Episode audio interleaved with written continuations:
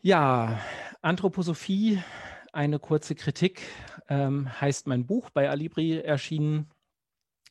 Und Anthroposophie, eine kurze Kritik soll auch der Vortrag heute Abend ähm, heißen. Und ich werde einmal einen kleinen Rundgang durch die Anthroposophie machen, ein bisschen Schwerpunkt bei Waldorf und bei der anthroposophischen Medizin legen und würde mich dann freuen, wenn wir im Anschluss ein bisschen ins Gespräch kommen. Ich vermute mal fast, ähm, da die Veranstaltung ja zwar online, aber doch schwerpunktmäßig in Stuttgart stattfindet, ähm, dass möglicherweise auch äh, der oder die eine oder andere ähm, vielleicht auch äh, persönliche Erfahrungen hat, vielleicht auf einer Waldorfschule war zum Beispiel. Da würde mich natürlich auch interessieren, ähm, wie das mit dem, was ich gleich erzähle, so zusammenpasst. Anthroposophie, was ist das eigentlich? Also wörtlich bedeutet Anthroposophie Weisheit vom Menschen, kommt vom griechischen Anthropos und Sophia und ähm, bedeutet die vorgeblich ganzheitliche kosmologische Anschauung des Menschen. Die Anthroposophie behauptet, eine Anleitung zu dessen Selbst- und Welterkenntnis zu liefern. Und ähm, also entstehungs entstehungsgeschichtlich ist sie eine der vielen okkultistischen Bewegungen, die im bürgerlichen und nationalistischen und den rassistischen Milieus des Wilhelminischen Kaiserreichs entstanden sind. Ähm, Ausgangspunkt für die Anthroposophie ist die äh, anglo-indische Theosophie. Würde jetzt vielleicht ein bisschen zu weit führen, da ähm, noch einzusteigen. Ähm, Ausgangspunkt hier ist aber die Theosophische Gesellschaft nach Helena Blavatsky und äh, Henry Olcott, ähm, für, dessen, für deren ähm, deutsche Sektion Rudolf Steiner äh, Vorsitzender war. Und äh, die Anthroposophie hat sich dann von der Theosophie äh, abgespalten. Anthroposophie ist eine im Wortsinn okkulte, also geheime Lehre. Steiner sprach auch von Geheimwissenschaft oder Geisteswissenschaft.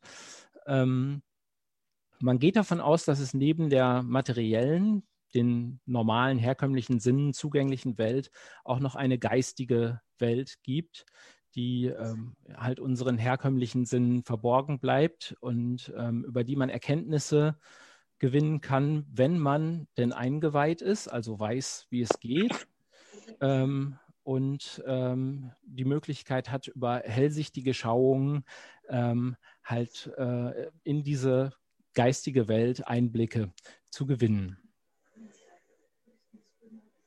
Mm, am sichtbarsten ist die Anthroposophie wahrscheinlich in ihren Praxisfeldern. Die wurden ja vorhin in der Einleitung auch schon angesprochen. Also beispielsweise die anthroposophische Medizin, die Biolo biologisch-dynamische Landwirtschaft, Demeter ähm, und die Waldorfpädagogik. Da kann man fast sagen, das ist ähm, der Exportschlager der ähm, Anthroposophie, denn im In- und Ausland gibt es da zahlreiche Schulen und Kindertageseinrichtungen, ähm, die nach dieser Pädagogik vorgehen.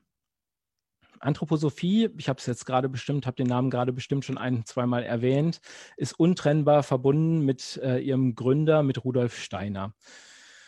Äh, Rudolf Steiner wurde am 27. Februar 1861 im heutigen Kroatien, damals gehört es zum österreichischen Kaiserreich, geboren, äh, auf einem Bahnhof in Kraljevic.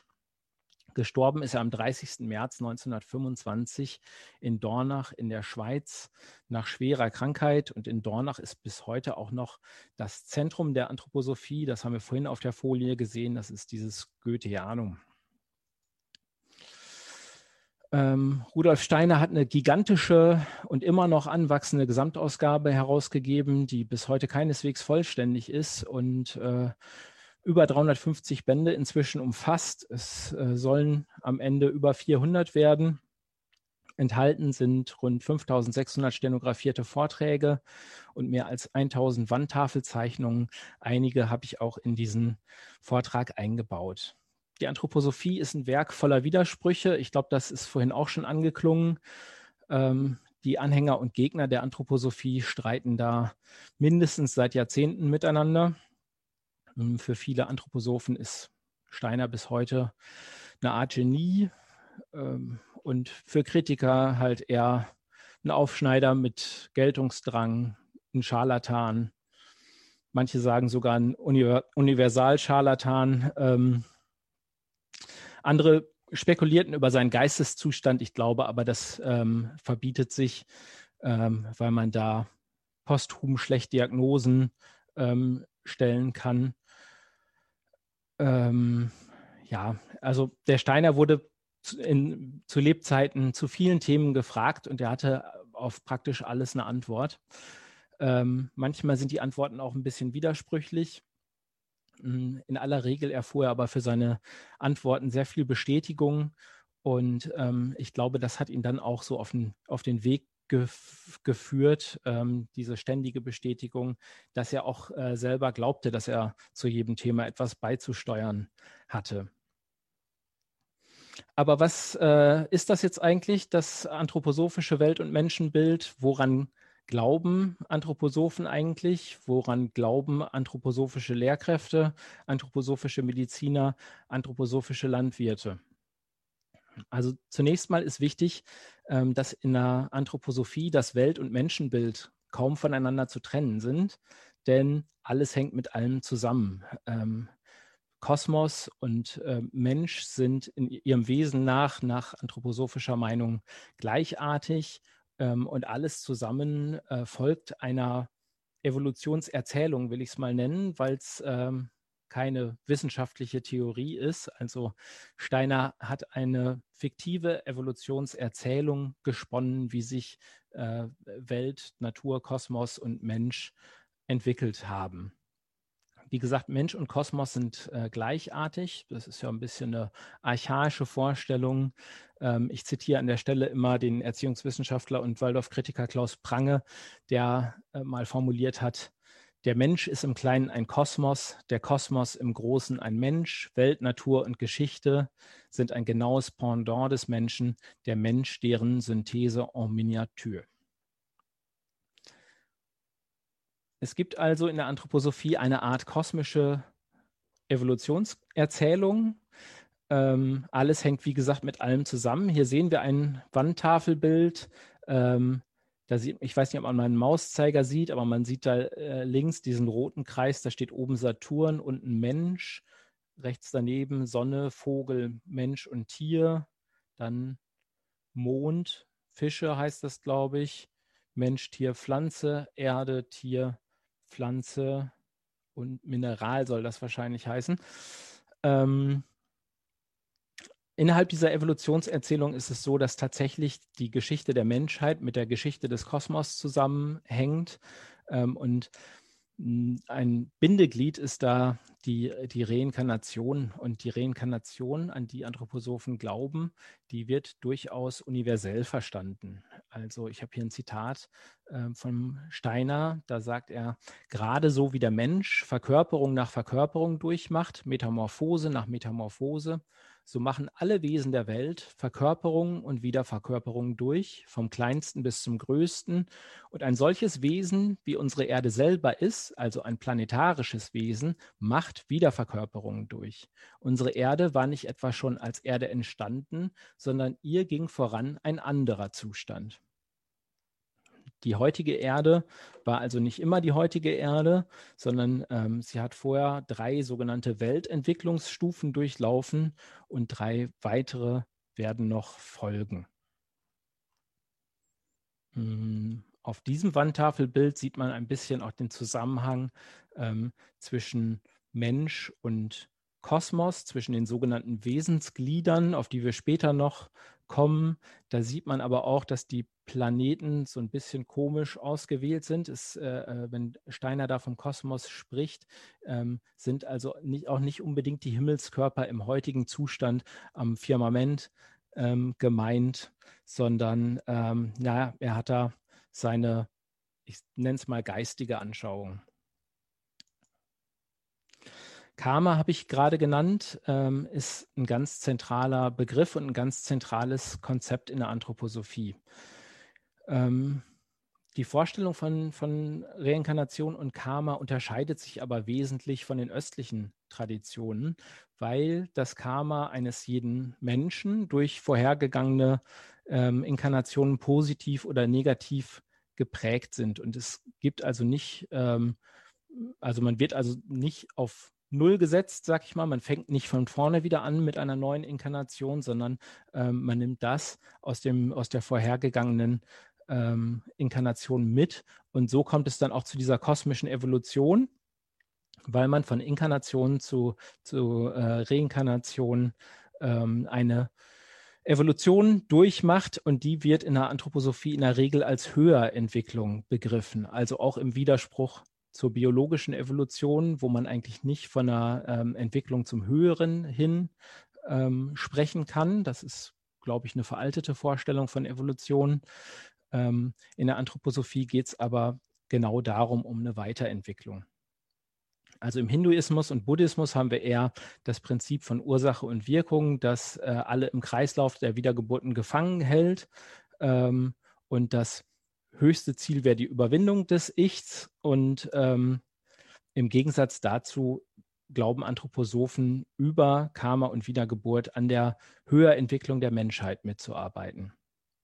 Das Ganze hat natürlich auch Implikationen in der Praxis, ähm, wenn man zum Beispiel ähm, an Waldorfschulen und die Waldorfpädagogik denkt. Das ist etwas, was man als Schüler vielleicht gar nicht mitbekommt, was anthroposophisch geprägte Lehr äh, Lehrkräfte aber durchaus im Kopf haben können. Vielleicht, weil ich jetzt schon zwei, dreimal Waldorfschule und Waldorfpädagogik erwähnt habe, da auch mal ein kleiner Disclaimer. Ich weiß natürlich nicht, wie es an jeder einzelnen Waldorfschule aussieht. Das mag individuell auch mal unterschiedlich sein. Ähm, ich weiß aber, dass all das, von dem ich berichte, dass das zu finden ist an Waldorfschulen. Ähm, da habe ich genug Berichte von Schülern, Eltern, Lehrern, ehemaligen ähm, zum Teil, um das sagen zu können. Individuell kann es natürlich immer anders sein. Aber zurück zum Karma. Also ähm, das Konzept ist, entwickelt man seinen Lebensweg entlang seinem karmischen Schicksal, führt das zur Höherentwicklung in zukünftigen Reinkarnationen. Und führt man sein Leben im Widerspruch zur karmischen Bestimmung, ähm, kann das zu Krankheiten führen, entweder im gegenwärtigen oder in, im zukünftigen Leben. Und zwar zu physischen wie psychischen Krankheiten oder Störungen. Mm, umgekehrt ist es aber auch so, dass sich Krankheiten oder Behinderungen ähm, aus der Perspektive der anthroposophischen Menschenerkenntnis ähm, auch durch Verfehlungen im früheren Leben erklären lassen. Und da gibt es auch eine ganze Reihe Beispiele von Spekulationen, die äh, Steiner selber anstellt, zum Beispiel über Schillers Gesundheitszustand. Das möchte ich hier jetzt gerade nicht zitieren, das würde, glaube ich, ein bisschen zu weit führen. Aber ähm, es ist jedenfalls nicht unüblich für ähm, anthroposophische Lehrkräfte oder auch anthroposophische Mediziner Karma-Spekulationen anzustellen. Das Ganze, das klang jetzt gerade auch schon an, ist, äh, sehe ich insofern als hochproblematisch an, ähm, weil da halt schnell auch Schuldimplikationen drin liegen. Es gab beispielsweise einen Artikel über den Reaktorunfall und den Tsunami in Fukushima, ähm, der in, ähm, in der Zeitschrift das Goetheanum, das ist sozusagen das Zentralorgan, das publizistische der anthroposophischen Gesellschaft. Ähm, da äh, war im Märzheft 2011 zu lesen, dass äh, eben dieser Reaktorunfall und der Tsunami in Fukushima die Folge des Materialismus der Japaner sind, dass die radioaktive Strahlung ähm, freigesetzt wurde durch dreifach arimanische Kräfte. Das sind äh, dämonische Kräfte der, ähm, im anthroposophischen Weltbild und denen sind die Menschen ausgesetzt. Ähm, laut dem Autor ist das Gesamtmenschheitskarma ähm, dort in, in, den Wiesen und die Opfer sind über die Schwelle zur geistigen Welt gegangen ähm, und ähm, für sie gelte, was Steiner über Menschen gesagt hat, die durch Naturkatastrophen umgekommen sind, dass dadurch die Erinnerung an alles dasjenige gestärkt wird, was in ihrem Karma enthalten ist. Also das Karma-Konto der Menschheit und insbesondere Japans ist äh, nach anthroposophischer Lesart in den roten Zahlen und deshalb kam die Naturkatastrophe. Und analog dazu sieht man auch nicht durchgängig, aber ähm, man sieht auch entsprechende ähm, Spekulationen ähm, über die Ursachen der aktuellen Pandemie, ähm, bei denen einige Anthroposophen, wie gesagt nicht alle, aber einige äh, Anthroposophen auch ähnliche ähm, ähnliche Kräfte am, am Wirken sehen. Zur Vorstellung von Karma und Schicksal gehört auch, dass man sich zum Beispiel seinen Geburtsort selbst aussucht. Und ähm, wenn man in Elendsregionen zur Welt kommt, dann ähm, hat man sich diesen Ort ausgesucht, möglicherweise um karmische Ungleichgewichte aus früheren Leben zum Ausgleich zu bringen. Ähm, das hat auch ungute Implikationen, wie ich äh, finde, wenn man an Missbrauch zum Beispiel denkt im Elternhaus. Ähm, das Kind hat sich letzten Endes die Eltern selbst ausgesucht. Auch das ist nach anthroposophischer ähm, Lesart so. Und wenn man das konsequent zu Ende denkt, wie gesagt, im Fall von Missbrauch wird das schnell unappetitlich ähm, und ähm, ja, führt zu Schuldimplikationen. Ich habe gerade gesagt, dass alles mit allem zusammenhängt und ähm, die Welt und die Menschheit bereits verschiedene Entwicklungsstufen durchlaufen hat. Die habe ich hier mal aufgelistet. Also unsere gegenwärtige Erdenstufe unterteilt äh, Steiner dann wiederum in sieben Wurzelrassen. Die sind links zu sehen. Also die Polaria, Hyperborea, Lemuria, Atlantia, Aria, sechste und siebte Wurzelrasse. Das sind künftige Epochen. Und jede dieser Stufen. Also Steiner sieht die Menschheit gegenwärtig auf der fünften, in der arischen Epoche und die wiederum teilt er wieder in so einem siebener Rhythmus in sieben Kulturepochen ein. Und da sieht man auch mit so Zeitangaben, ähm, wie Steiner das festgeschrieben hat, die urindische Kultur, urpersische Kultur, ägyptische und so weiter. Auffällig dabei, wenn man mal drauf schaut, ist der lineare Geschichtsverlauf, der da hintersteckt und auch ein gewisser Eurozentrismus. Hm, für die Waldorfpädagogik dabei aber wichtig ähm, ist der Gedanke, dass der Mensch in seiner Entwicklung die Entwicklung der Menschheit nachvollzieht. Und das heißt, in seiner Entwicklung ähm, durchläuft jeder einzelne Mensch auch diese Kulturepochen, ähm, zumindest bis dahin, wo wir gerade sind. Das habe ich hier nochmal dargestellt ähm, zur germanisch-angelsächsischen Kulturepoche. Mm. In sich ähm, gibt es dann auch wieder ähm, eine siebener Einteilung bei der Entwicklung jedes einzelnen Menschen. Die vollzieht sich nämlich nach anthroposophischer Lesart in sieben Jahresschritten. Das nennt man auch die Wesensglieder oder Hüllenanthropologie. Und ähm, da heißt es, also es gibt eine vier, eine sieben und eine neunstufige Höhlenanthropologie. Ich stelle jetzt mal die vierstufige ähm, hier vor. Ähm, es gibt sieben Wesensglieder, die auch zukünftige, immer stärker immateriell geistige Entwicklungsstufen umfassen. Man hat die Vorstellung, dass man im Laufe seiner Entwicklung sich des Körpers entledigt und immer mehr zu einem Geist in einen geistigen Zustand ähm, übertritt. So wie die Erde erst auf der vierten Entwicklungsstufe angekommen ist, äh, so sind auch beim Menschen erst die ersten vier Wesensglieder entwickelt, nämlich physischer Leib, Ätherleib, Astralleib und Ich. Und ähm, Steiner sagt, wir müssen uns alle klar sein, dass wir zunächst in uns haben den geistig-seelischen Wesenskern, den wir zusammenfassen in seinem Mittelpunkt, wenn wir Ich oder Ich bin sagen. Dieser geistig-seelische Wesenskern ist eingebettet in den Astral-, Äther- und physischen Leib. So wie der Mensch jetzt in der Welt lebt, leben wir eigentlich, wenn wir innerlich leben, in unserem Ich, denn alle Seelentätigkeiten sind bei dem wachen Menschen mit dem Ich in irgendeiner Weise verknüpft, er, erscheinen gleichsam alle auf dem Hintergrunde des Ich. Also wie gesagt, der Mensch vollzieht die Entwicklung der Menschheit und damit die Entwicklung des Kosmos nach. Da rührt letzten Endes dieser Siebenjahresrhythmus her. Der Mensch ist nach dieser Vorstellung bei Geburt erstmal unvollständig und gewissermaßen ein Mängelwesen, denn er ist erstmal nur physischer Leib. Ähm, aus dieser Vorstellung leitet sich übrigens die ähm, unwissenschaftliche anthroposophische Entwicklungspsychologie ab, ähm, nach der äh, die Waldorfpädagogik dann vorgeht. In der anthroposophischen Medizin gibt es eine Wesensgliederdiagnostik, die dann halt versucht, das heißt ja auch anthroposophisch erweiterte Medizin, neben dem reinen Leib, dem physischen Leib, auch noch diese höheren Wesensglieder, Ätherleib, Astralleib und Ich zu behandeln, ähm, ja, die man halt eben nicht sehen kann, die nicht reiner Körper sind, sondern ähm, ja, es gibt da so eine Vorstellung, dass die wie eine Aura um den Körper drumherum dann gebildet werden.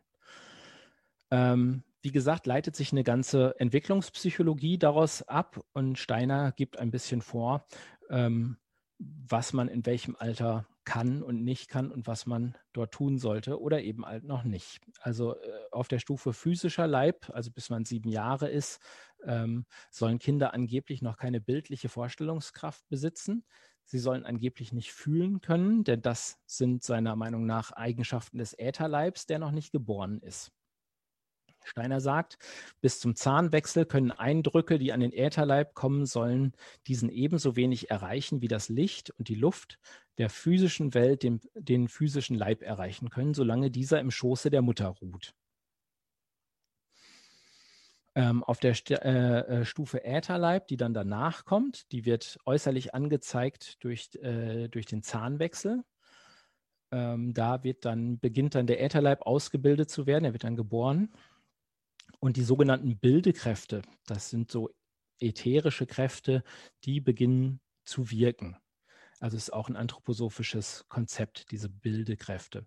Kinder können in dem Alter, und das ist ja die, die gesamte Grundschulzeit und dann auch noch die ersten Jahre der weiterführenden ähm, Schule, ähm, in dem Alter können Kinder angeblich ähm, noch nicht begrifflich denken, und stattdessen soll der Lehrer oder die Lehrerin durch Bilder und geistige Vorstellungen wirken. Ähm, das führt dann dazu, dass naturwissenschaftlicher Unterricht im strengeren Sinne eigentlich eben nicht naturwissenschaftlich sein soll, sondern er soll reiner Anschauungsunterricht sein. Man soll also dem, dem Kind, äh, so wird es auch gesagt, Bilder vor die Seele stellen und diese sollen dann wirken. Ähm, es gibt in dieser Phase auch ähm, zahlreiche Vorstellungen darüber, wie es äh, mit der Autorität eines Lehrers aussehen soll. Hm, ich habe hier nochmal ein Steiner Zitat, der sagt, der Ätherleib gewinnt seine Kraft, wenn seine geregelte Fantasie sich richten kann nach dem, was sie sich an den lebenden oder dem Geiste vermittelnden Bildern und Gleichnissen enträtseln und zu seiner Richtschnur nehmen kann. Wie für die ersten Kinderjahre Nachahmung und Vorbild die Zauberworte der Erziehung sind, so sind es für die jetzt in Rede stehenden Jahre Nachfolge und Autorität. Und hier geht es um, ich würde sagen, unbedingten Gehorsam und Identifika Identifikation mit der Lehrkraft. Und ähm, ich denke, hier liegt auch der Grund darin, warum man an Waldorfschulen so eine lange Klassenlehrerzeit wählt ähm, die Entwicklung der eigenen Urteilskraft, wie sie eigentlich zum Beispiel äh, in der äh, aktuellen Sachunterrichtsdidaktik ein Kernanliegen ist, dass man auch was über die wissenschaftliche Methodik und äh, kritisches Denken lernt, ähm, ist hier nicht vorhanden. Stattdessen ähm, ist das Vorgehen eher äh, manipulativ, wie ich finde. Ähm, Steiner sagt, es handelt sich nicht darum, dass das Kind über alles sofort ein Urteil bildet, sondern das ist zwischen dem siebten und 15. Jahre das, was es aufnehmen soll, aufnimmt aus Liebe, aus Autorität zum Erzieher. Soweit erstmal zur Stufe Ätherleib. Ähm, später öffnet sich das Ganze dann etwas. Ähm, es folgt die Stufe Astralleib, die äußerlich angezeigt wird durch die Geschlechtsreife ich würde sagen, heutzutage etwas spät angesetzt. Hm, der Unterricht darf ähm, ab dann einen stärker wissenschaftlichen Charakter haben. Kulturkritik ist aber nicht statthaft. Hm, was, wenn man es streng verstehen würde, ja eigentlich Wissenschaften einschließt, denn Kultur ist ja nun alles vom Menschen Geschaffene. Ähm, also entlang dieser Entwicklungslehre ähm, ist die, die Waldorfpädagogik gestrickt und es gibt da zahlreiche Implikationen, ähm, die aus dieser ähm, Entwicklungspsychologie abgeleitet werden. Ähm, so wie es nach dem Alter kategoriert, äh, kategorisiert ähm, wird in dieser ja siebte Lehre, wird aber auch jeder Charakter für sich nochmal kategorisiert, nämlich durch die sogenannte Temperamentenlehre. Da gibt es ähm, vier Grundtemperamente, ähm, angelehnt an die über 2000 Jahre alte Vier-Säfte-Lehre äh, nach Hippokrates und Galen definiert Steiner da diese vier archetypischen Grundcharaktere, die sogenannten Temperamente und ähm, nennt da den Choleriker, den Sanguiniker, den Phlegmatiker und den Melancholiker. Und ich habe es dahinter geschrieben, ähm, jeder davon, von diesen, äh, von diesen Temperamenten, ist dann noch ähm, assoziiert mit einem Element. Ähm, die vier Temperamente äh, hängen eng mit den Wesensgliedern des Menschen zusammen und es gibt da die Vorstellung, dass es da so ein bestimmtes Ungleichgewicht gibt und je nachdem, in welcher Richtung ähm, dieses Ungleichgewicht ausgeprägt ist, ähm, herrscht das eine oder das andere Temperament vor. Steiner glaubt auch weiter, dass äh, jeder Mensch ein dominierendes Temperament hat und es kann dann aber auch nachgeordnete Anteile anderer Temperamente geben. Hm, es gibt dann halt die Vorstellung, dass der Choleriker zum Beispiel leicht reizbar ist äh, und vom Ich-Leib beherrscht ist ähm, und äh, der Choleriker dadurch sehr selbstbewusst ist und der Melancholiker ist dafür sehr sensibel. Und äh, Steiner meint auch zum Beispiel, dass Säuglinge gerade mit ihrem Zappeln, dass das alles Choleriker sind und ähm, dass in dem cholerischen Kind noch etwas zurückbleibt von dem Wüten des ganz kleinen Kindes. Dadurch ist man Choleriker. Und ähm, dadurch, äh, Steiner sagt wörtlich, ich habe es hier stehen, Moment, dadurch ist dieses Kind cholerisch und man muss versuchen, dieses cholerische Kind dadurch zu behandeln, dass man das kleine Kind, das da drin ist, allmählich zur Ablähmung bringt. Ja, die Temperamentenlehre geht zwar auf das Altertum zurück ähm, und vermutlich übernahm Steiner diese Lehre aber aus seinem unmittelbaren zeitlichen Umfeld.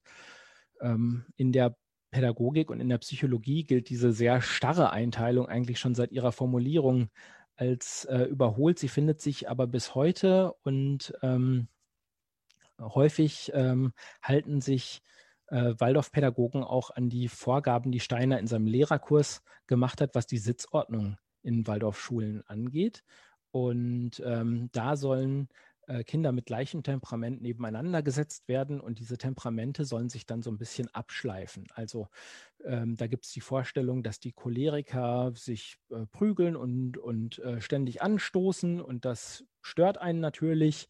Und ähm, dadurch, dass einen das stört, merkt man das, dass das eigene Verhalten blöd ist und andere stört und man lässt es sein. So ist die Vorstellung. Ähm, muss sagen, ich habe die letzten 16 Jahre in der Schule, die meiste Zeit in einer Grundschule ähm, gearbeitet bis zu diesem Sommer. Ähm, ich habe da relativ schlechte Erfahrungen mitgemacht, die temperamentvollsten ähm, Kinder mit dem höchsten Aggressionspotenzial und dem höchsten Bewegungsdrang alle nebeneinander zu setzen und habe nicht festgestellt, dass sich das Temperament da abheilen würde. Aber so ist die anthroposophische Vorstellung. Es gibt dann noch die Vorstellung ähm, der, der Dreigliedrigkeit. Ähm, das wird eingeteilt in Denken, Fühlen und Wollen und das zieht sich auch durch alle Systeme. Ähm, möchte ich jetzt mit Blick auf die Uhr aber mal ein bisschen kurz äh, ähm, halten. Was wir hier im Bild sehen, ist ähm, eine Zeichnung, in der ähm, illustriert wird, dass äh, der Mensch eine umgekehrte Pflanze ist. Also der Mensch hat sein Nervensinnessystem oben, das Denken. Ähm, der Mensch streckt sein Denken in die Welt sozusagen und die Pflanze steckt die Wurzeln äh, in den Boden. Das ist die Analogie, die Steiner an der Stelle gefunden hat. Ähm, es gibt also ähm, das Nervensinnessystem, das rhythmische System, das ist in der Mitte äh, angesiedelt. Ähm, und dann gibt es das Stoffwechselgliedmaßen. System. Und um diese Zusammenhänge sind vor allen Dingen in der anthroposophischen Medizin zahlreiche Zusammenhänge spekulativ assoziiert, würde ich mal sagen. Ähm, da komme ich aber nachher noch mal ein bisschen drauf. Einmal sprechen möchte ich über den Begriff Geisteswissenschaft, denn ähm, Steiner selbst bezeichnete die Anthroposophie als Geistes- oder Geheimwissenschaft. Geheimwissenschaft habe ich vorhin schon gesagt. Ähm, Geisteswissenschaft ähm, ist auch der Begriff, den man häufig von Anthroposophen hört bis heute, ist aber ein irreführender Begriff, wie ich meine. Denn ähm, es ist keine Geisteswissenschaft im akademischen oder umgangssprachlichen Wortsinn gemeint. Gemeint ist eine spirituelle Erweiterung der Naturwissenschaften. Und ähm, Steiner hatte die Vorstellung, dass er den rein materiellen Naturwissenschaften die angeblichen, unsichtbaren, nicht sichtbaren geistigen Aspekte hinzufügen könnte. Ähm, er meinte halt, dass es neben der materiellen Welt auf der einen, auf die die herkömmlichen Wissenschaften beschränkt sind, noch eine geistig-kosmische Welt auf der anderen Seite gibt, die unseren Sinnesorganen verborgen bleibt. Und ähm, die anthroposophische Geisteswissenschaft will diese beiden Welten miteinander vereinen. Und er hatte auch die Vorstellung, dass man in Zukunft äh, mit den Mitteln der Naturwissenschaft feststellen könnte, dass er schon richtig liegt, ähm, weil sich die Erkenntnisse nämlich annähern würden. Ich glaube, man kann aber heute sagen, ähm, dass das nicht der Fall ist. Ähm, Steiner selber hat da so ein, so ein Gleichnis dafür, ähm, nämlich ähm, so ein Fischgleichnis. Und ähm, er meint, dass, ja, oder ich kann es auch kurz vorlesen, es gibt Menschen, die glauben, mit den Grenzen der Sinnesanschauung seien auch die Grenzen aller Einsicht gegeben. Würden diese aufmerksam darauf sein, wie sie sich dieser Grenzen bewusst werden, so würden sie auch in diesem Bewusstsein die Fähigkeiten entdecken, die Grenzen zu überschreiten. Der Fisch schwimmt an die Grenze des Wassers. Er muss zurück, weil ihm die physischen Organe fehlen, um außer dem Wasser zu leben. Der Mensch kommt an die Grenze der Sinnesanschauung. Er kann erkennen, dass ihm auf dem Wege dahin die Seelenkräfte geworden sind, um seelisch in dem Elemente zu leben, das nicht von der Sinnesanschauung umspannt wird. Der Mensch kommt dann also einen Schritt weiter. Und ähm, Steiner meinte, dass durch den anthroposophischen Erkenntnisweg ähm, der Geisteswissenschaftler zu einer Art Eingeweihten wird, der dann durch hellsichtige Schauung geistig-kosmischer Welten, die normalen Menschen verborgen bleiben, zu absoluten Wahrheiten kommt, die er dann schauen kann, die dann aber wissenschaftlich überprüfbar sein sollen am Ende, denn sie sollen ja nicht im Widerspruch zu den herkömmlichen Wissenschaften stehen. Der Eingeweihte wird dadurch, und das merkt man auch an dem Ton, den die Steiner Texte und Vorträge dann an der Stelle haben, ähm, der Eingeweihte wird dadurch zugleich Seher und Priester und Wissenschaftler. Das ist also so eine ganz merkwürdige Rolle, die er da bekommt. Ähm, man wird da unglaublich überhöht als Eingeweihter. Ähm, dass die behauptete Wissenschaftlichkeit einer Überprüfung aber nicht standhält, ähm, habe ich, glaube ich, gerade schon anklingen lassen außerhalb der Anthroposophie ähm, wüsste ich keine Wissenschaft, die die Anthroposophie als äh, Wissenschaft ernst nehmen würde. Wichtige Kriterien für Wissenschaftlichkeit werden auch nicht erfüllt, wie zum Beispiel die Intersubjektivität. Das heißt also, dass jeder ähm, unabhängig zu überprüfbaren Erkenntnissen kommen kann. Das heißt, ähm, die Schwerkraft ist immer die Schwerkraft, die kann jeder messen, da kommt immer das Gleiche raus. Und Steiner hat schon behauptet, dass ähm, durch den äh, anthroposophischen Schulungsweg man zu genauso exakten Anschauungen der geistigen Welt kommen kann. Ähm, er sagt so gewiss, zwei richtig sehende Menschen einen runden Tisch rund sehen und nicht einer rund und der andere viereckig, so gewiss stellt sich vor zwei Seelen beim Anblicke einer blühenden Blume dieselbe geistige Gestalt. Die ganze Sache hat aber einen Haken, denn um eingeweiht zu werden, braucht man eine geisteswissenschaftliche Ausbildung. Ähm, und um die bestehen zu können, darf man nicht zu kritisch sein. Es muss eine gewisse Grundstimmung der Seele am Anfang stehen. Und ähm, Steiner selber sagt, es gibt Kinder, die mit heiliger Scheu zu gewissen von ihnen verehrten Personen emporblicken. Sie haben eine Ehrfurcht vor ihnen, die ihnen im tiefsten Herzensgrunde verbietet, irgendeinen Gedanken aufkommen zu lassen von Kritik, von Opposition. Und dann geht das noch ein bisschen weiter. Dann sagt er, aus den Reihen dieser Menschenkinder gehen viele Geheimschüler hervor. Und diese Geheimschüler, die sollen ihre Erfahrungen mit denen des Lehrers abgleichen und ähm, so ein Stück weit synchronisieren, sag ich mal. Ähm, und ähm, ja, man lernt dann damit die Erkenntnisse seines Lehrers zu reproduzieren letzten Endes. Und das führt jetzt erkenntnistheoretisch äh, zu dem Problem, dass es ja auch einen stille Posteffekt geben kann. Auch das habe ich als Grundschullehrer häufig äh, erleben können, dass ähm, am Ende von so einer Kette, wenn ich das ähm, ein paar Mal gemacht habe, vielleicht nicht mehr genau das Gleiche ankommt und sich die Erkenntnisse dann doch verändert haben. Hm, aber auch die empirische Überprüfbarkeit der Anthroposophie ist nicht gegeben. Ähm, ja, ich mache das jetzt auch mal ein bisschen kürzer, aber Steiner hatte verschiedene, hat verschiedene Aussagen getroffen, die sich aus heutiger Sicht geradezu absurd lesen. Ähm, er sagt zum Beispiel, dass das Herz keine Pumpe ist und dass es eine fantastische und eine groteske Vorstellung ist, ähm, dass das, das Herz das Blut pumpt. Das äh, wäre also völlig verrückt. Die Seele treibt das Blut an und das Herz bewegt sich, weil das vom Blut angetrieben wird. Es ist also genau umgekehrt, das Blut treibt das Herz an und nicht umgekehrt. Ähm, er war auch der Meinung, dass wir nicht oder nicht ausschließlich mit dem Gehirn denken, sondern dass äh, wichtige Denkfunktionen auch ähm, in den Gliedmaßen liegen. Ähm, da gibt es ja auch den berühmten Ausspruch des, ähm, des anthroposophischen Künstlers ähm, Joseph Beuys, der ja auch bei der Gründung der Grünen Partei ähm, eine wichtige Rolle gespielt hat, der gesagt hat, dass er sowieso mit dem Knie denkt.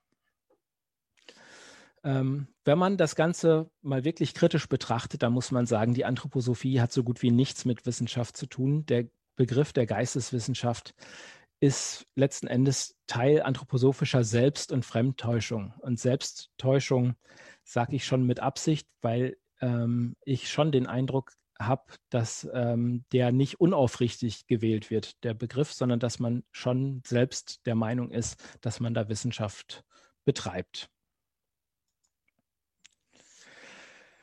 Ja, ähm, ich komme noch ein bisschen auf die Praxisfelder zu sprechen und wir haben jetzt schon ein bisschen was gehört, was ich mit der Waldorfpädagogik ähm, verbunden ähm, habe. Ich habe in meinem Buch Anthroposophie eine kurze Kritik, immer relativ kurze ähm, Kapitel und habe denen immer eine These vorangestellt, ähm, die ich dann durchdiskutiert habe und zu einem Fazit geführt. Und die ein oder andere These habe ich hier jetzt auch mal aufgeschrieben. Zum Beispiel das, was man häufig hört und was wahrscheinlich viele Waldorfschülerinnen ähm, auch bestätigen können, dass man an Waldorfschulen keine Anthroposophie unterrichtet. Und das stimmt insofern, als dass die Anthroposophie kein Unterrichtsfach ist.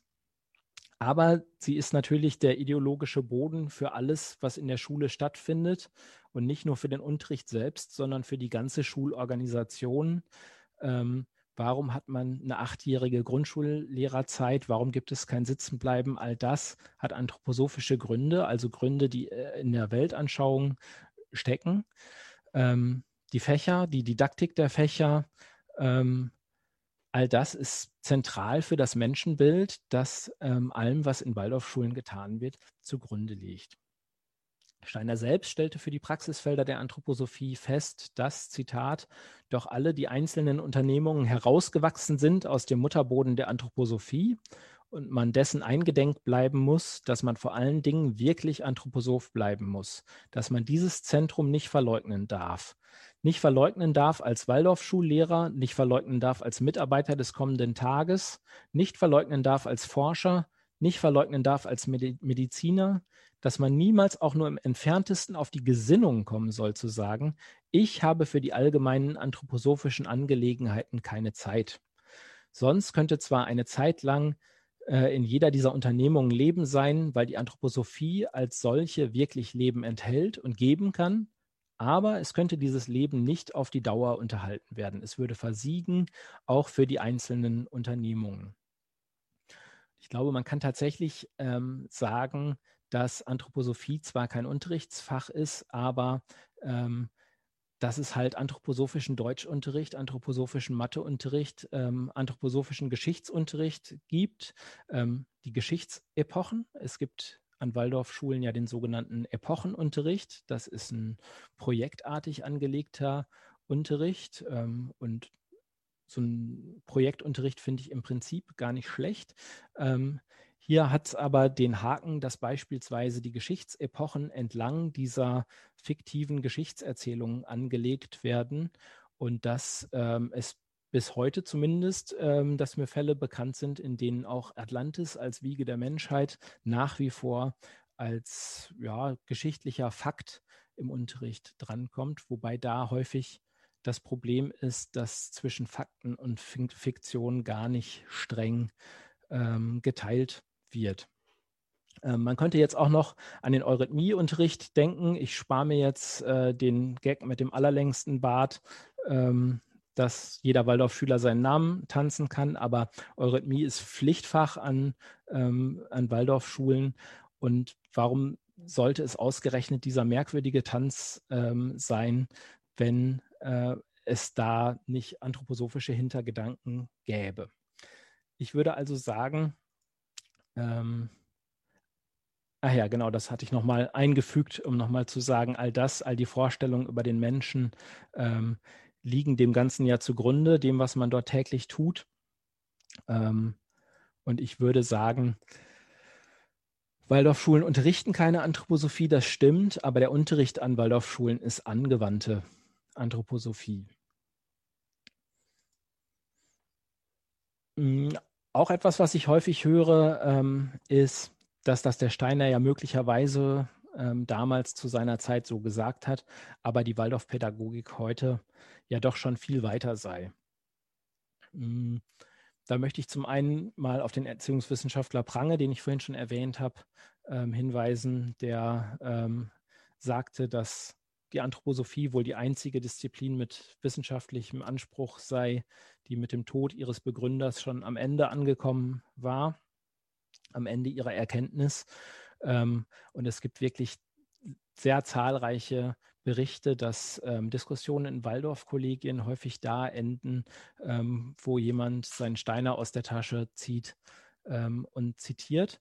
Aber das ist alles Hören sagen. Man kann auch mal in die Lehrpläne schauen. Ich habe zwei Beispiele im Waldorf-Lehrplan aus Österreich entdeckt.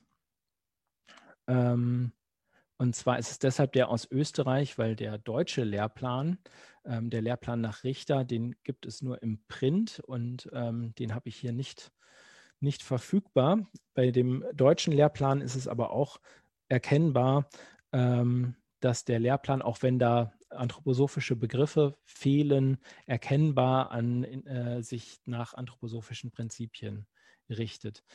Äh, Im österreichischen Waldorf-Lehrplan findet man Stellen wie diese, das Kind in der ersten Klasse. Damit ist eine Voraussetzung geschaffen, um sich einer Aufgabe andauernd zuzuwenden. Gleichzeitig verwandeln sich die Bildekräfte, ein anthroposophisches Konzept, die sieben Jahre lang vor allem die Formen des kindlichen Leibes ausgestaltet haben, in seelische Kräfte.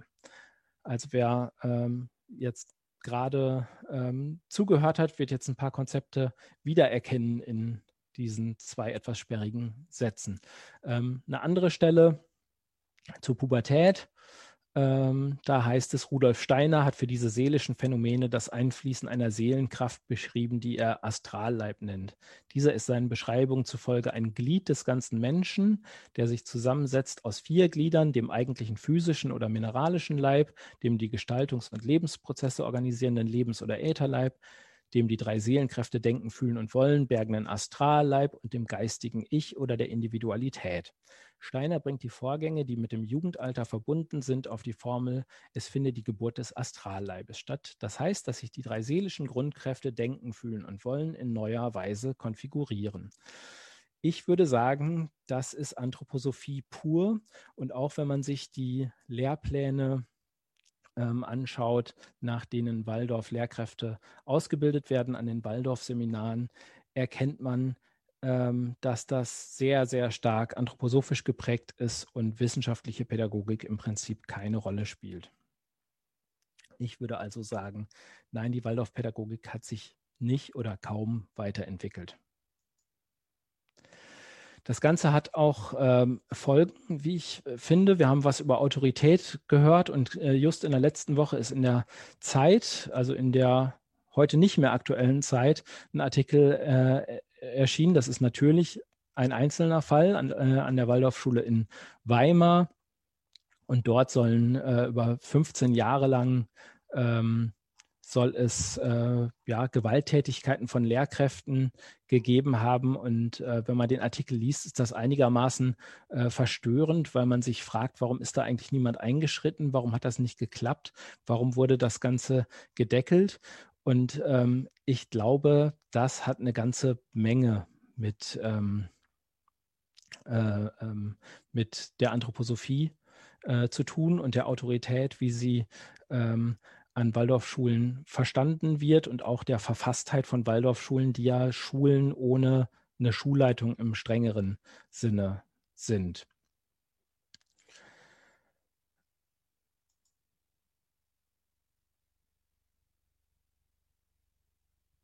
Eins habe ich noch, stimmt's? Die Waldorfpädagogik hat einen individuellen Blick auf jedes einzelne ähm, Kind.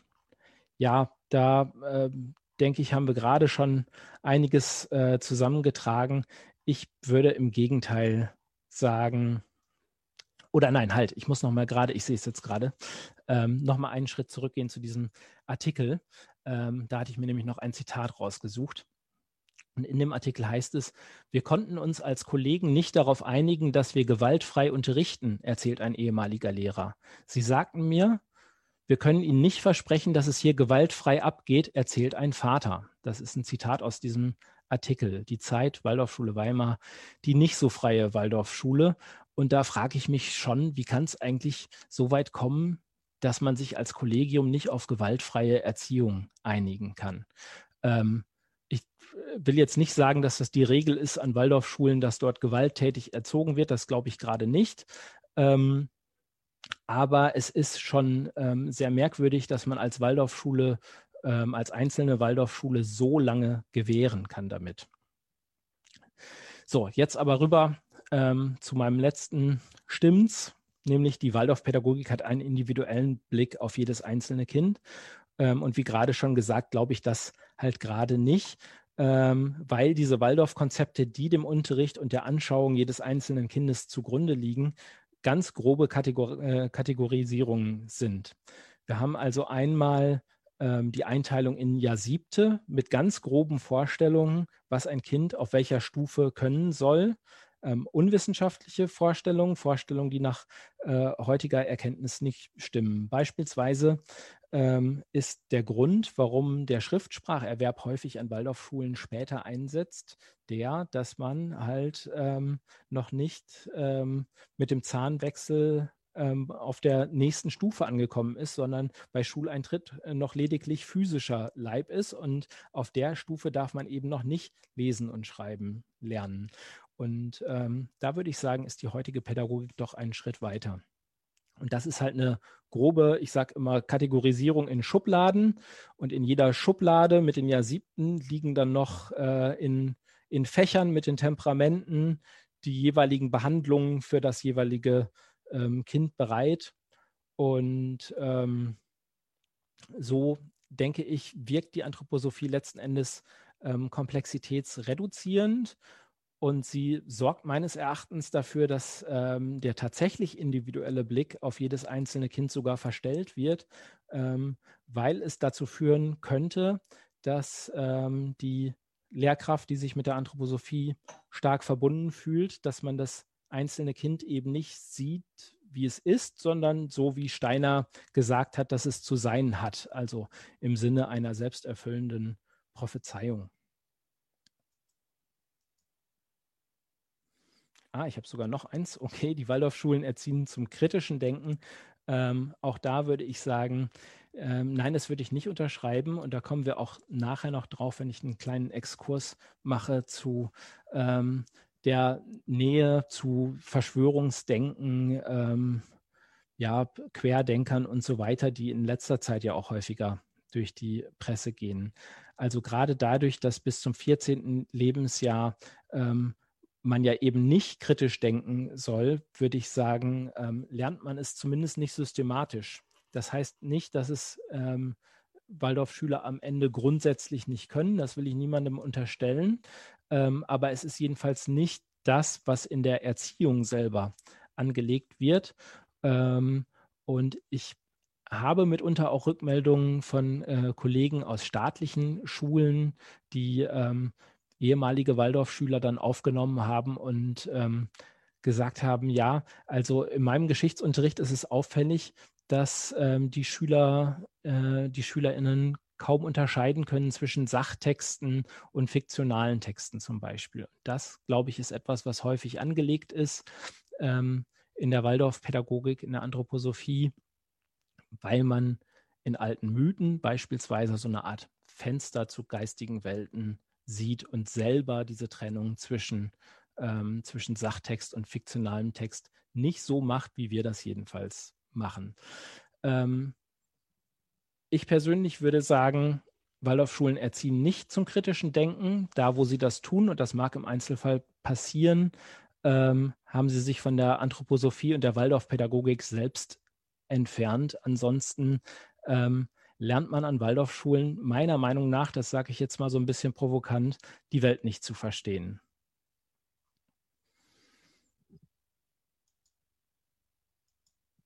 Ich möchte noch ein bisschen auf die anderen Praxisfelder ähm, eingehen. Ähm, die biologisch-dynamische Landwirtschaft, äh, die ist ja ziemlich beliebt und ziemlich bekannt und gilt vielen als Bio Plus, sag ich mal, also das strengere, das bessere ähm, Bio. Aber stimmt das eigentlich? Hm. Ja, also die biologisch-dynamische Landwirtschaft ist das jüngste ähm, der sogenannten Praxisfelder. Es ist 1924, kurz vor Steiners Tod. In acht Vorträgen ähm, ist sie aus der Taufe gehoben worden.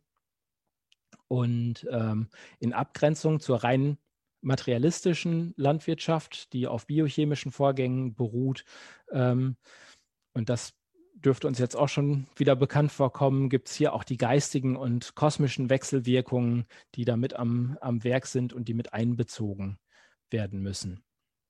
Also Steiner spricht da von Kräften, die also im Wesentlichen herstammen aus den kosmischen Einflüssen, wie ich gesagt habe, von Merkur, Venus und dem Monde, aber die nicht direkt von diesen Planeten wirken, sondern auf dem Umwege durch die Erde wirken diese Kräfte, hat man zu berücksichtigen, wenn es sich darum handelt, zu verfolgen, dasjenige, was nach einer Mutterpflanze wieder eine Tochterpflanze hervorruft und so weiter.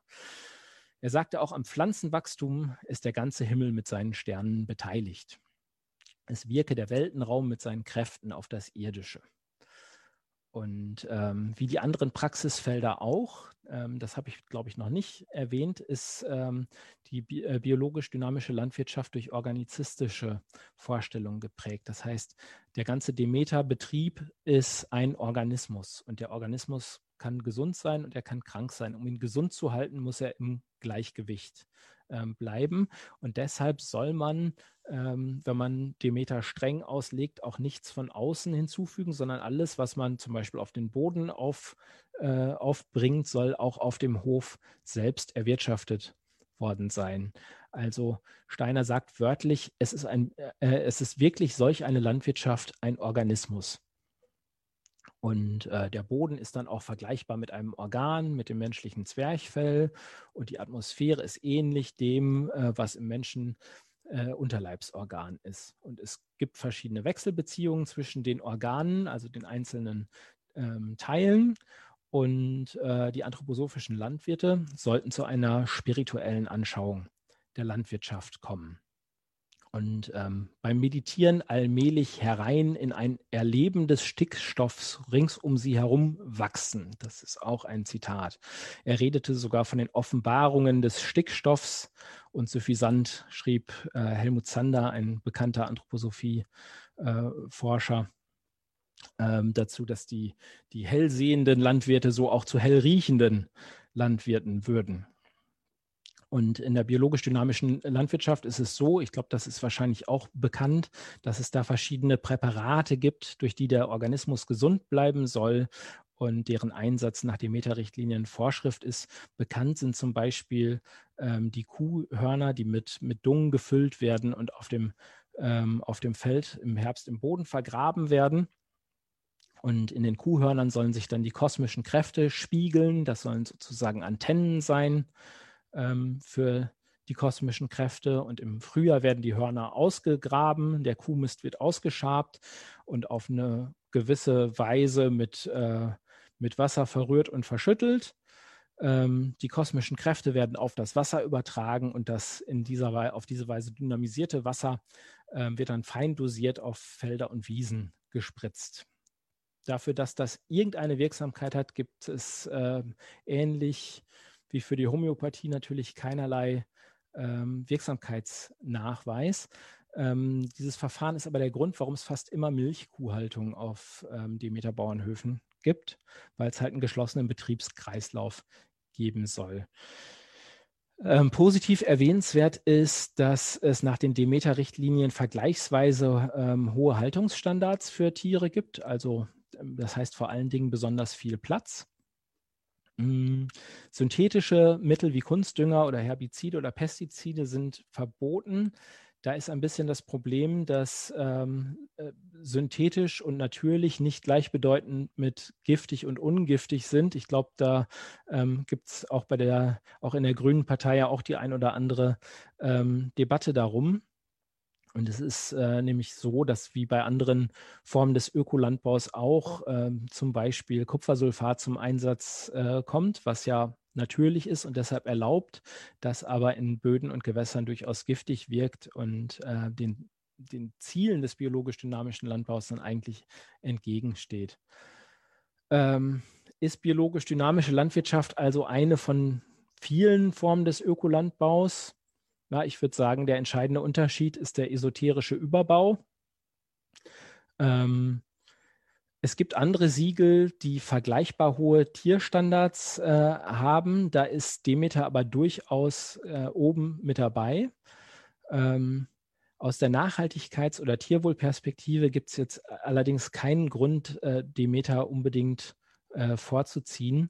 Ein großes Problem, das hat mir auch mal ein Tiermediziner erklärt, ist auch, dass man im Prinzip Tierwohl mit Stallgrößen gar nicht gleichsetzen kann. Das trifft auf, ähm, auf alle Biosiegel letzten Endes ähm, zu, ähm, sondern es kommt natürlich auch darauf an, wie man mit den Tieren umgeht auf dem, auf dem Hof, ob es denen ähm, gut geht. Und ein großes Problem ist ähm, häufig, dass ähm, ich sage das in Anführungszeichen, Schulmedizin ähm, an Stellen nicht oder noch nicht zum Einsatz kommt, ähm, wo das vielleicht besser schon geschehen wäre. Und ähm, das ist ein Problem, das äh, mehrere Biosiegel ähm, durchaus haben. Ne? Aber mir ist das, das andere Problem auch durchaus bewusst, ähm, dass, äh, was den Antibiotika-Einsatz in herkömmlichen Betrieben zum Beispiel ähm, angeht. Also das ist kritisch. Ich würde sagen, ähm, ist Demeter Bio Plus?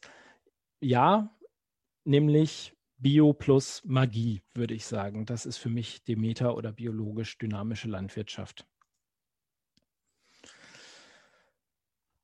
Dann hätten wir noch die äh, anthroposophisch erweiterte Medizin, wie sie sich selbst nennt. Ähm, auch diese Medizin sollte äh, im Einklang mit den Naturwissenschaften stehen.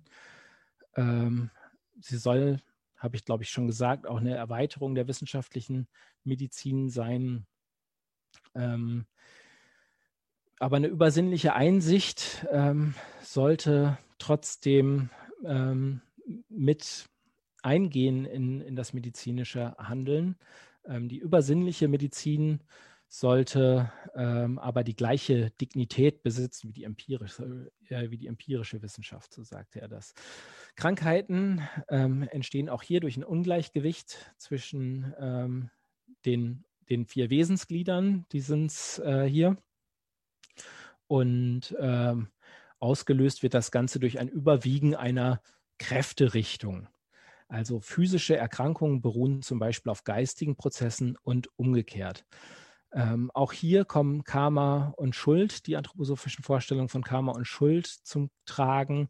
Krankheitsursachen können karmisch bedingt sein und können ihre Wurzeln im vorherigen Leben haben, habe ich vorhin auch schon ähm, gesagt. Ähm, es könnte zum Beispiel sein, dass ein Kind mit einer schweren Krankheit oder Behinderung zur Welt kommt, ähm, dass ähm, Anthroposophen das als, äh, als Entscheidung für ein irdisches Schicksal ähm, werten. Also es gibt zahlreiche Spekulationen über Krankheitsdispositionen, die sich aus früheren Leben ähm, ergeben. Und ähm, ja, diese karmischen Spekulationen sind äußerst problematisch und ich finde bisweilen auch menschenverachtend. Und als ich mein Buch geschrieben habe, muss ich sagen, hat mich das tatsächlich auch belastet, mich den ganzen Tag mit diesen Texten auseinanderzusetzen. Ähm, zum Beispiel habe ich ein Interview ähm, ein Interview mit Frau Glöckler. Das ist eine bekannte anthroposophische Medizinerin, langjährige Leiterin der anthroposophischen, äh, der, der äh, medizinischen Sektion äh, in Dornach. Ähm, gewesen, die zum Beispiel darüber spekuliert, ähm, dass äh, ein, Kind mit einer Behinderung manchmal auch der Ausgleich sein soll für ein Problem, was bei der Mutter liegt und dass sie das äh, Müttern dann mitunter auch ähm, sagt ob, äh, ob sie, ob du, liebe Mutter, so sagt sie das dann da, äh, äh, hast du eigentlich das größere Problem, ähm, hast du ein größeres Problem als dein Kind, dann ist es dein Problem. Also ähm, das eigene Kind ist mit einer Behinderung zur Welt gekommen, um das karmische Schicksal, was man selber mitgebracht hat, in irgendeiner Form auszugleichen. Das ist wirklich höchst un unappetitlich. In einem anthroposophischen Bestseller der Hebammen-Sprechstunde ähm, steht zu lesen, hat ein Mensch zum Beispiel sein Leben so verbracht, dass er überwiegend lieblos an anderen Menschen und Dingen vorbeiging, so empfindet er das nach dem Tod als Mangel. Er erfährt jetzt, wie dieses Verhalten auf andere Menschen gewirkt hat und welche Schmerzen es bei ihnen auslöste. Dieses neue Verständnis ist es, das sich einprägt und das auf dem weiteren Wege zwischen dem Tod und einer neuen Geburt zu einer bestimmten Krankheitsveranlagung in einem folgenden Erdenleben führen kann. Im Falle einer ausgeprägten Lieblosigkeit wird der Betreffende dafür sensibilisiert sein, sich durch das Pockenvirus anstecken zu lassen. Die Krankheit erscheint dann im Leben als Kampf zur Überwindung einer früher durchlebten Einseitigkeit. Der durch die Pocken bewirkte körperliche Auflösungsprozess stellt gleichsam ein aus sich herauswollen dar. Auf leiblicher Ebene wird dadurch die frühere Lieblosigkeit überwunden und das Ich erhält die Kraft, in ein neues Wechselverhältnis mit seiner Umwelt zu treten.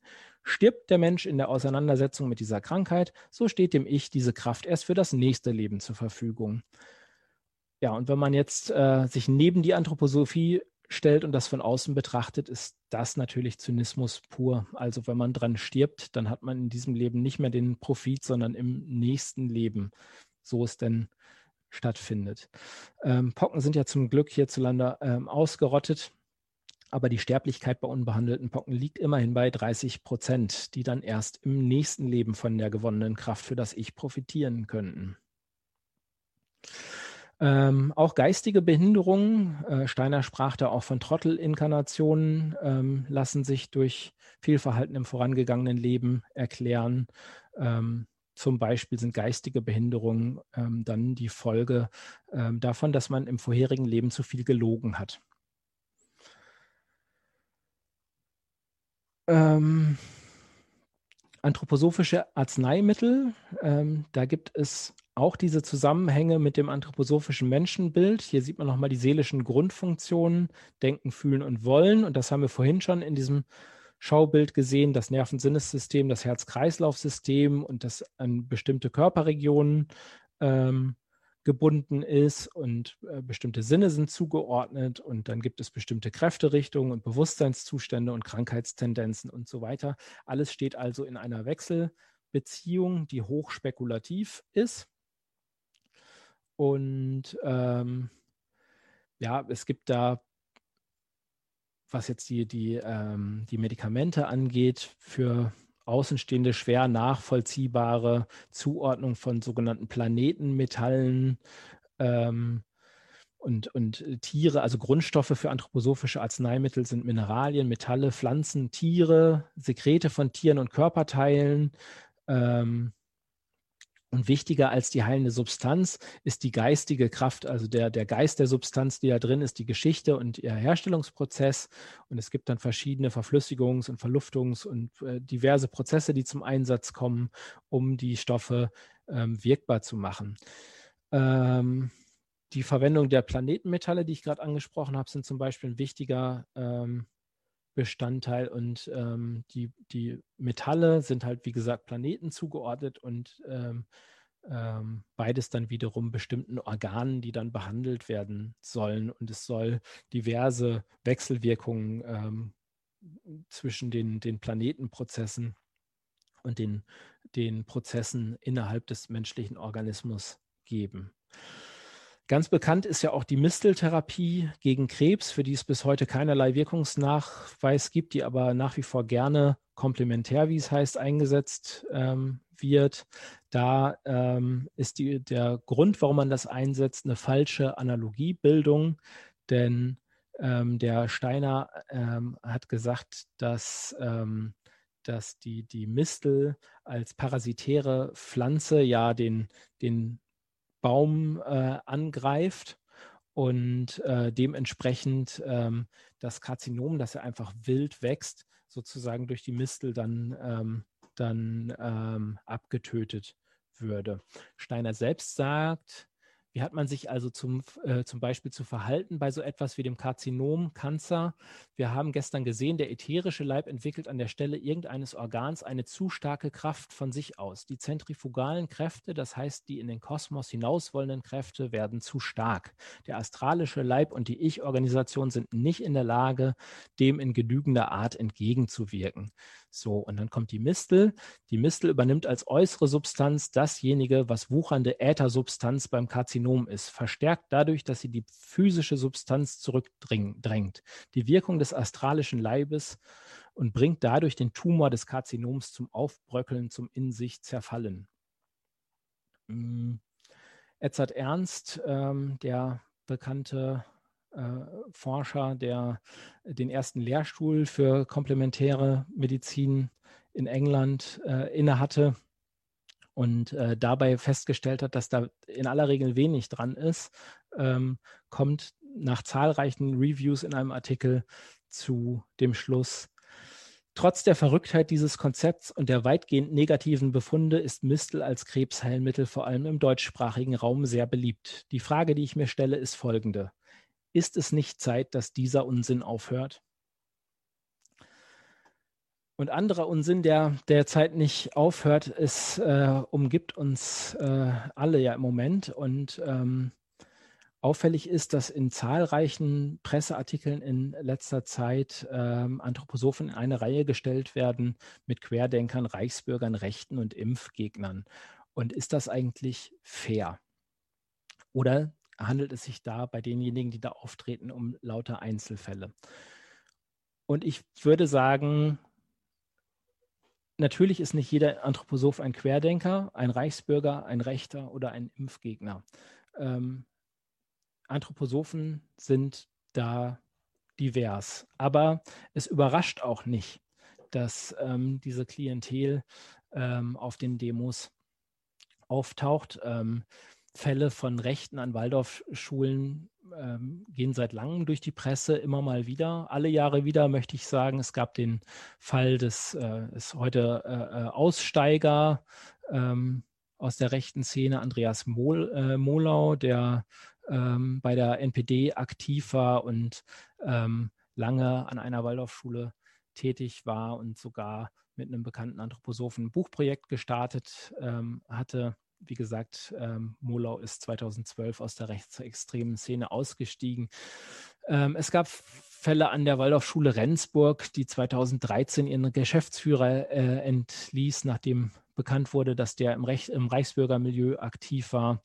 Ähm, es gab 2015 den Fall ähm, Wolf-Dieter S., ähm, der äh, über 20 Jahre an der Waldorfschule in Minden gearbeitet hatte und als Aktivist äh, eines extrem rechten völ völkischen äh, Netzwerks gesehen werden muss. Es gibt immer wieder Fälle ähm, von Rechten, extrem Rechten, die an Waldorfschulen lange tätig waren und von denen man nichts bemerkt haben will. Und man fragt sich, wie kann das sein? Auf der Seite von Verschwörungsideologen ähm, ist auffällig, dass einige Stars der Szene, wie zum Beispiel der selbsternannte Friedensforscher Daniele Ganser oder auch äh, der als Ken FM im Netz firmierende Ken Jepsen, ähm, zum einen gerne an Waldorfschulen eingeladen werden, ähm, es war zumindest in den letzten Jahren so, ähm, zum anderen selbst ehemalige Waldorfschüler sind. Ähm, in letzter Zeit gab es einige Fälle mehr, gerade was die Querdenken-Demos ähm, ähm, anging, auf äh, vielen, vielen ähm, Demos, unter anderem in Berlin, Biberach, Bremen und so weiter. Es gibt eine lange Liste, ähm, bei denen Anthroposophinnen und Waldorfpädagoginnen beteiligt waren an diesen Demos. Der traurige Höhepunkt war vielleicht die anthroposophische Heilpraktikerin, äh, die äh, vor dem Reichstag mittels Lügen und Hetze zum Sturm des Reich Reichstages ähm, aufgerufen äh, hat. Ähm, hier gibt es ja auch den, den Fall des äh, Anthroposophen, also in Stuttgart, ähm, des Anthroposophen Waldorflehrers und Dozenten für Waldorfpädagogik, äh, Dr. Christoph Hück, ähm, der auch Zeitsch äh, äh, Redakteur der anthroposophischen Zeitschrift äh, Die Drei ist ähm, und der ähm, auf den äh, äh, auf Corona-Demos aufgetreten ist. Am 6.5. in Stuttgart zum Beispiel ähm, soll er gesagt haben, Zitat, ich bin in der Ausbildung von Waldorfpädagogen, deswegen bin ich trotzdem kein Verschwörungstheoretiker, gefolgt von dem Aufruf, selbstständig denken, der unter Verschwörungsmultiplikatoren gerade sehr angesagt ist. Äh, es ist überhaupt nicht so, dass alle krank werden und wenn wir ein gutes Immunsystem haben, dann kann uns das Virus überhaupt nichts ausmachen. Ähm, er sagte zu Zwangsimpfungen und angeblichen Verstrickungen von, äh, äh, er äußert sich zu Zwangsimpfungen und angeblichen Verstrickungen von äh, Bill Gates unter großem, ähm, unter großem Applaus. Und äh, die Süddeutsche titelt dazu, welche Organisationen die rechtsextreme Corona-Demonstration in Berlin unterstützt haben und was sie verbindet. Ähm, es träfen dort Reichsbürger, Verschwörungsideologen, Impfgegner und Anthroposophen zusammen. Ja, ähm, wie kann das sein?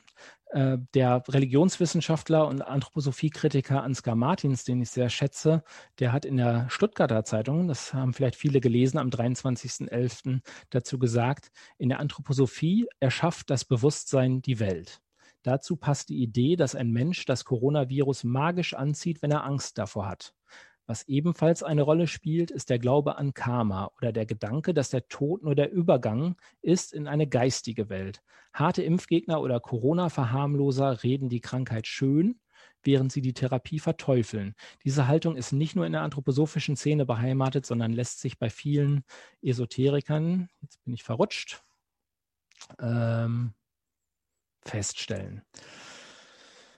Ähm, ich glaube, man kann sagen, dass die Anthroposophie selten laut auftritt. Und ich glaube, dass in der aktuellen Situation es eher so ist, ähm, dass diese Strömungen innerhalb der Anthroposophie sichtbarer werden. Das bleibt nicht unwidersprochen und es ist unüberhörbar im Moment, dass es da einen tiefen Riss auch durch die Waldorfschulen, teilweise mitten durch Kollegien ähm, gibt. Ähm, ich bin mir aber ziemlich sicher, dass die Leute schon immer da waren und ähm, dass sie, wie gesagt, heute ähm, nur sichtbarer werden. Ich würde sowieso sagen, dass ähm, das große Werk der Anthroposophie hinreichend widersprüchlich ist. Also die Anthroposophen äh, zur Zeit des Nationalsozialismus, ähm, viele davon und trotz der Verfolgungsgeschichte, die da heute gerne erzählt wird, ähm, die hatten mitunter keine Schwierigkeiten, die Anthroposophie für anschlussfähig zu erklären. Das hinkt natürlich ähm, hier und da, ähm, aber äh, sie konnten das aus ihrem Steiner rauslesen. Und genauso äh, können Sie heute rauslesen, dass ähm, Steiner schon immer für eine freie Gesellschaft eingetreten ist und dass äh, äh, Demokratie und Menschenrechte und so weiter uranthroposophische Ideale sind. Ähm, am Ende stimmt wahrscheinlich beides. Ich würde sagen, dass die Anthroposophie zu allen Seiten ideologisch offen und anschlussfähig ähm, ist ähm, und dass es ähm, häufig nur ein kleiner Schritt ist von dem Verschwörungsdenken, was in der ähm, Anthroposophie schon angelegt ist, nämlich, dass es eine geheime Welt hinter der Welt gibt, die wir eigentlich nicht sehen können. Eine Welt, in der es allerhand, das habe ich heute nicht so sehr angesprochen, auch allerhand Dämonen, Engel, Erdgeister, Mächte des Guten und Mächte, Mächte des Bösen gibt, die miteinander im Clinch liegen von so einem Denken ist es nur ein kleiner Schritt bis äh, zu handfestem Verschwörungsdenken, links wie rechts, würde ich sagen. Und ähm, ich würde behaupten, dass die Anthroposophie zu beiden Seiten offen und daher anschlussfähig ist und dass sich möglicherweise ähm, im anthroposophischen Milieu, ähm, dass sich Linke wie Rechte im Zweifelsfall möglicherweise auf antisemitische ähm, Klischees und Verschwörungsmythen einigen können oder anti-amerikanische ähm, und dann so nicht weiter auffallen. Ich glaube, das Kernproblem ist die ähm, irrationale Weltanschauung, die dort äh, drin liegt und ähm, die ich persönlich für gefährlich halte und die mich veranlasst hat, ähm, mein kleines Buch zu schreiben. Es heißt Anthroposophie, eine kurze Kritik, kostet 10 Euro, ist bei Alibri erschienen. Ähm, so viel Werbung muss jetzt noch mal einmal kurz sein, bevor ich den Bildschirm wieder freigebe und mich auf die Diskussion freue.